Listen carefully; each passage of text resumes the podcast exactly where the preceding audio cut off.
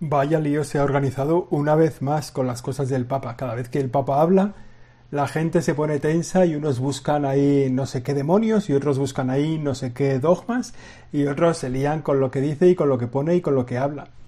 Ahora sacó una encíclica recientemente y hay gente dentro de la iglesia que se ha sentido herida, agredida, ofendida por la palabra del Papa en una encíclica.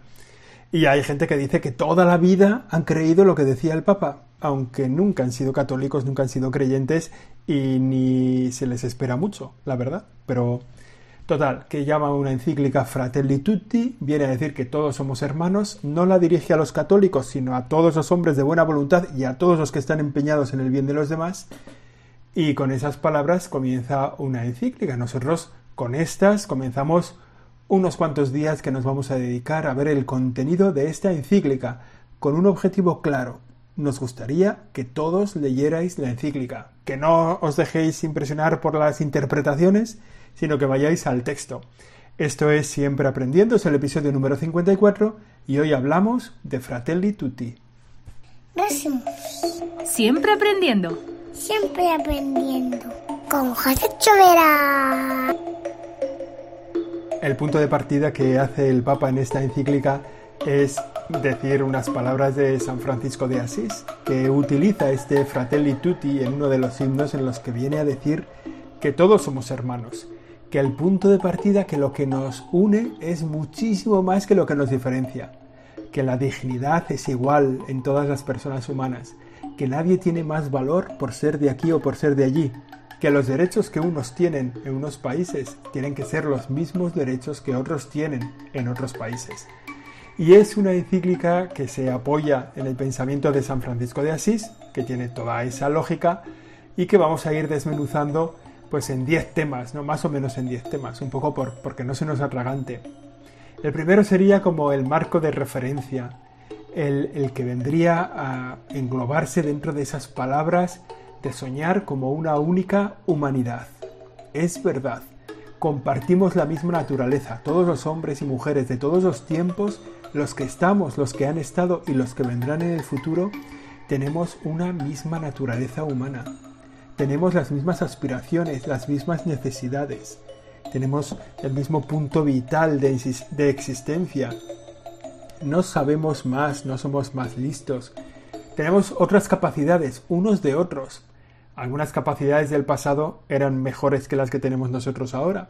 Y otras son mejores, pero en la naturaleza humana está la misma aspiración y la misma masa para realizar esa aspiración. La aspiración es el deseo de ser feliz, el deseo de una justicia y de una paz que encaje las disquisiciones y las discusiones que tenemos todos dentro de nosotros. La aspiración a la paz a la justicia, a la eternidad, a la vida feliz. Eso lo compartimos todos los hombres y mujeres de todos los tiempos. Por eso podemos decir que en esa medida todos somos hermanos. Lo que nos pide el corazón es fruto de una naturaleza común, de una naturaleza humana. Por eso esta encíclica nos anima a coger ese punto de vista de que todos tenemos esa misma naturaleza y nos invita a superar las barreras, las diferencias, darnos cuenta del elemento común de esta humanidad, esa naturaleza común, que nos habla, por tanto, de una igual dignidad. Podemos decir que los hombres y las mujeres de todos los tiempos tenemos que, podemos decir un 95% de cosas iguales y un 5% de cosas diferentes, ¿no? Ese 5% que nos pone el tiempo en el que vivimos, el lugar en el que vivimos, las circunstancias en las que hemos nacido. Pero en esa base común, de naturaleza humana común, está la clave de una humanidad común, que es la igual dignidad. Todos tenemos un mismo valor dentro de nosotros, un mismo valor intrínseco, que, ojo, no viene dado por ninguna circunstancia de esas que cambian, no viene dado por el tiempo, ni por el espacio, ni por el lugar geográfico, ni por la capacidad personal, ni por las cualidades internas. No. La igualdad, la igual dignidad de todos los hombres y mujeres viene dada del hecho de ser personas, del ser humanos. Por tanto, a partir de ahí, a partir de ese igual dignidad, de esa igual naturaleza, vienen los elementos diferenciadores. Entonces hay gente que es muy lista y es muy sabia, hay gente que es muy trabajadora, hay gente que es un poco tacanarices, ¿no? O que es un poco vaga o perezosa. Hay gente que le gusta mucho el fútbol y hay otros, bueno, hay cosas en las que somos distintos. Muchas de las cosas en las que somos distintos es por las circunstancias en las que hemos nacido. Alguno podemos dar, podríamos dar gracias a Dios durante toda nuestra vida de las circunstancias en las que Dios nos ha traído al mundo. Nos ha puesto en una familia que nos ha querido, que nos ha tratado bien, nos ha puesto en unas condiciones de, de aspirar a mejorar nuestro propio entorno, pues a unas posibilidades grandes de mejorar el entorno, nos ha puesto al lado de personas listísimas, inteligentísimas, nos ha puesto al lado de personas trabajadoras, que nos han animado, que nos han empujado adelante, bueno, podríamos estar dando gracias a Dios toda la vida. Hay otras personas que han tenido una vida mucho más complicada que la nuestra. Han nacido en condiciones a lo mejor de esclavitud. Han nacido en lugares donde no se reconocen sus derechos. Han nacido sin posibilidades de estudiar o de alcanzar un conocimiento. Quizá han tenido limitaciones en su vida que a lo mejor les ha impedido alcanzar un mínimo de, de, de posibilidades de contribuir al bien de todos. Sin embargo, todos tenemos la misma dignidad. El mero hecho de ser personas nos concede una igual dignidad. Y ese es el punto de Fratelli Tutti, el punto de partida.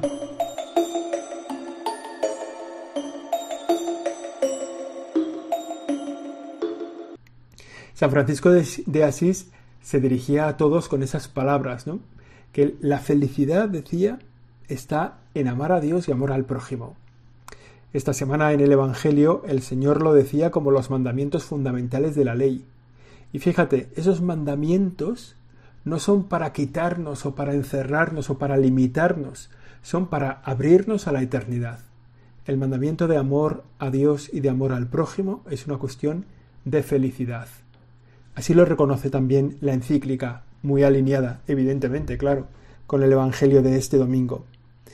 Hay que amar a todo el mundo, hay que amar al otro, porque está cerca de ti, pero tanto como cuando esté lejos de ti.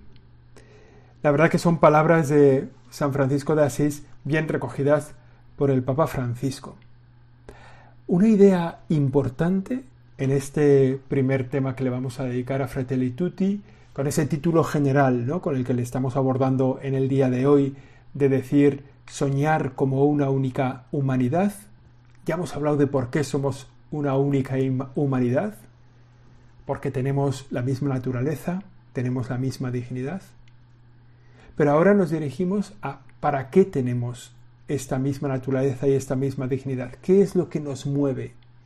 Pues a lo que nos mueve esa misma naturaleza y dignidad es al deseo, al sueño de una fraternidad abierta, de que todos somos hermanos, reconocernos a todos en esos dos puntos esenciales como hermanos unos de otros. No poner el acento en lo que nos separa, en lo que nos distingue, sino poner el acento, poner el foco en lo que nos une. Es un punto de vista que no debería ser nuevo, pero sí que resulta novedoso, porque hacemos muchas veces el, el esfuerzo de distinguirnos, de distinguirnos porque somos de esta raza, porque somos de esta religión, porque somos de este país, porque estamos de estos estudios, porque tenemos estas cualidades. El esfuerzo de distinguirnos. Sin embargo, el Papa le da un poco la vuelta a la moneda y dice, bueno, vamos a fijarnos en lo que tenemos en común. Y es un buen punto de vista para reconocernos todos hermanos, en todo lo que tenemos en común. ¿Cómo lo podemos hacer esto? ¿Cómo, cómo podemos darnos la vuelta a nosotros mismos para ser conscientes de que tenemos algo común? Pues en primer lugar, poniendo nuestros ojos en Dios. Dios nos ofrece una esperanza de decir que eso que está en el deseo de nuestro corazón se realiza en la eternidad. Esa naturaleza humana que nos habla de un deseo de paz, un deseo de justicia, un deseo de eternidad, el Señor nos lo ofrece a todos como una esperanza. Eso tendrá lugar. Yo siempre suelo pensar en imaginarnos un pájaro que tiene en su propia naturaleza, casi como todos los pájaros, el deseo de volar. ¿no?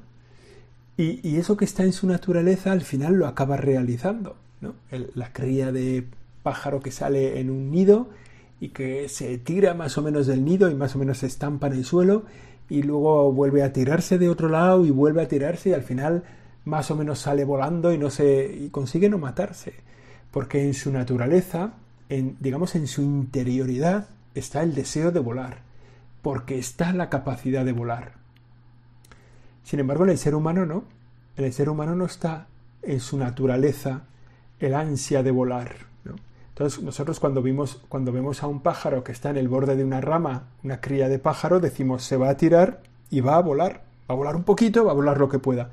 Cuando vemos a un hombre subido en, el piso alto de su casa, ¿no? asomado al alféizar de la ventana y diciendo me voy a tirar, lo que a todos nos sale es se va a estampar. Es decir, se va a estampar contra el suelo, claro. Su naturaleza no le pide volar, ¿Por qué? Porque no lo puede realizar. Él no puede volar por sí mismo.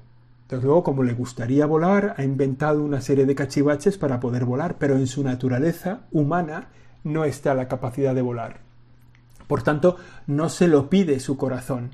Si nosotros vemos a una persona que está asomada a una ventana diciendo voy a volar, decimos está loca. O sea, su cabeza no va bien, porque su cabeza ha, ha descubierto un deseo en su corazón que no lo puede realizar. Pero fijaos, todos los hombres de todos los tiempos han descubierto en su corazón un deseo que es común a toda la especie humana y por tanto que tiene que tener un lugar, que es, como digo, ese deseo de ser feliz, ese deseo de que haya una justicia definitiva, ese deseo de superar la muerte, ese ansia de eternidad. Eso es común a todos los hombres de todos los tiempos. Por tanto, eso está en nuestra naturaleza, y por tanto eso tiene un lugar donde se realiza. Estaríamos mal hechos si en nuestro corazón hubiera, en nuestro corazón de personas humanas, hubiera una ansia de algo que no la podemos tener. No, esa ansia, porque estamos bien hechos, tiene un lugar. De la misma forma que el ansia del pájaro por volar se realiza en el tiempo. Pues nosotros también algún día alcanzaremos ese deseo.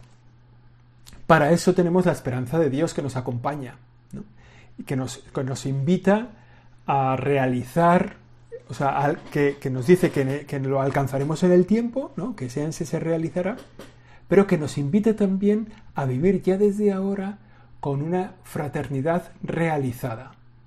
Y nos pide, el Papa en la encíclica, nos pide que reaccionemos para ofrecer este sueño de fraternidad a la humanidad. Es decir, reaccionar, meter nuestra cabeza en nuestro ámbito, el deseo personal de construir una fraternidad nueva y una amistad social que trascienda las palabras. O sea, ahí el Papa Francisco, en el, en el punto 6, se pone muy en la línea de decir que tenemos que pasar de las palabras a los hechos que demuestren que somos todos una parte de una misma humanidad, que tenemos una fraternidad fundamental.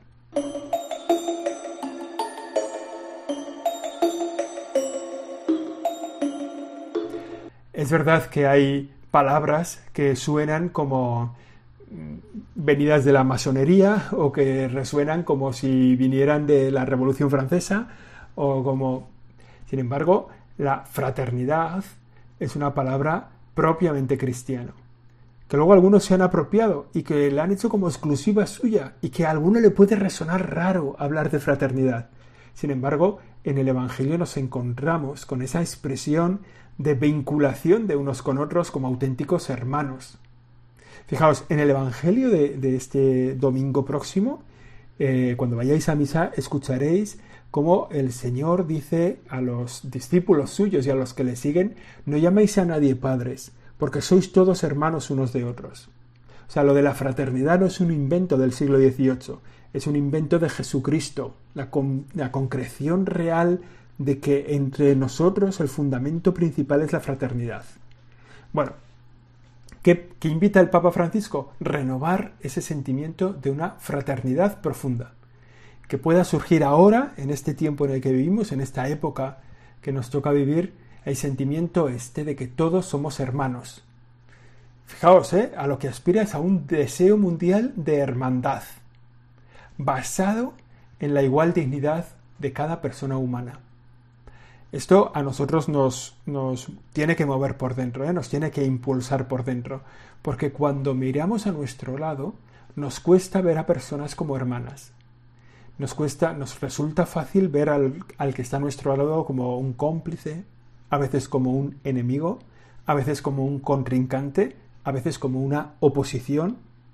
Sin embargo, a nuestro lado lo que hay fundamentalmente es un hermano. Y lo tenemos que reconocer así. Y a partir de que vamos reconociendo a los que tenemos cerca como hermanos, podemos soñar, como nos dice el Papa, como una única humanidad, como caminantes hijos de la misma tierra que nos cobija a todos. Fijaos, si nos miramos, si miramos lo que nos separa, una de las cosas que nos separa es las fronteras. Las fronteras que dices, bueno, ¿yo por qué soy de este país? Pues en realidad porque nací en esta ciudad.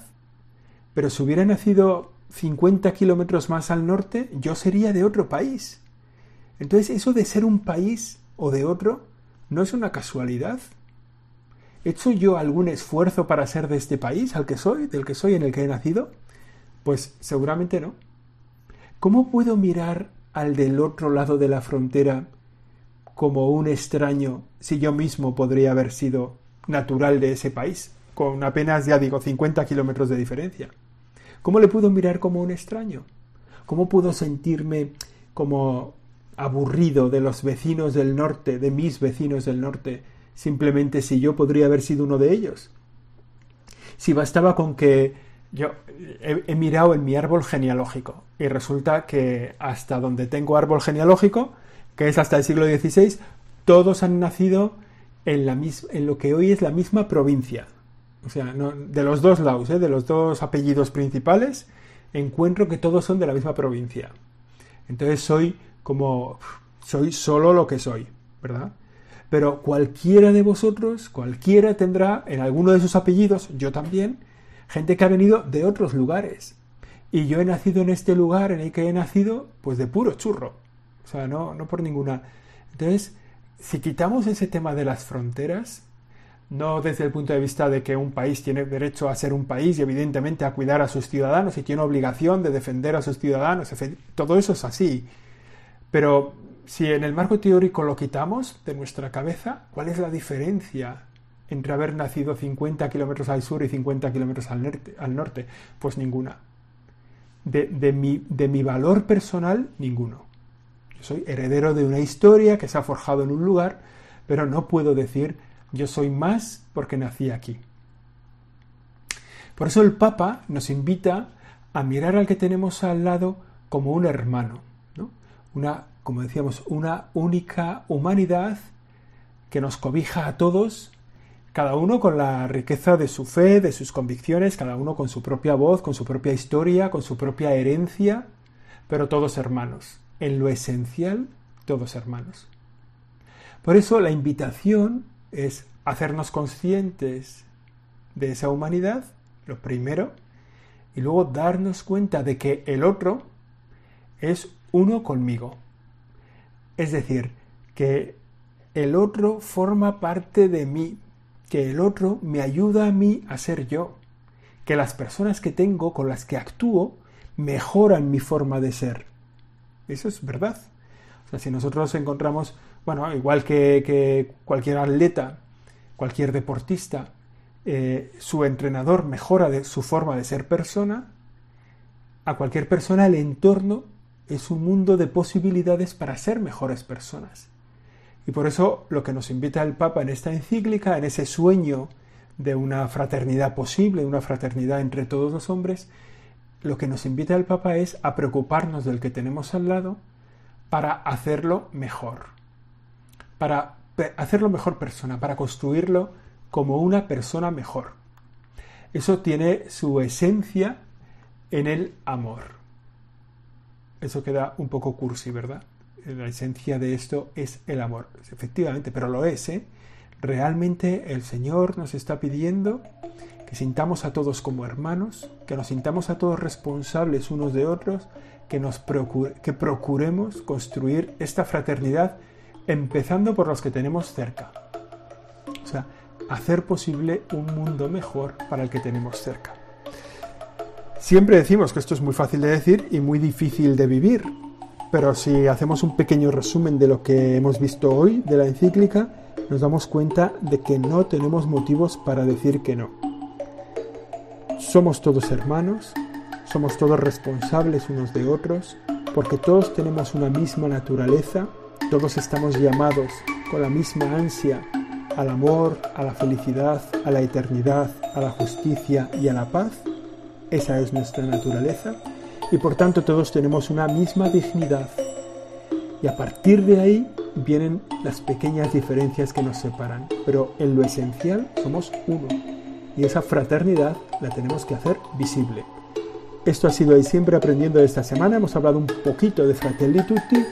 La semana que viene seguiremos con este tema, si Dios quiere.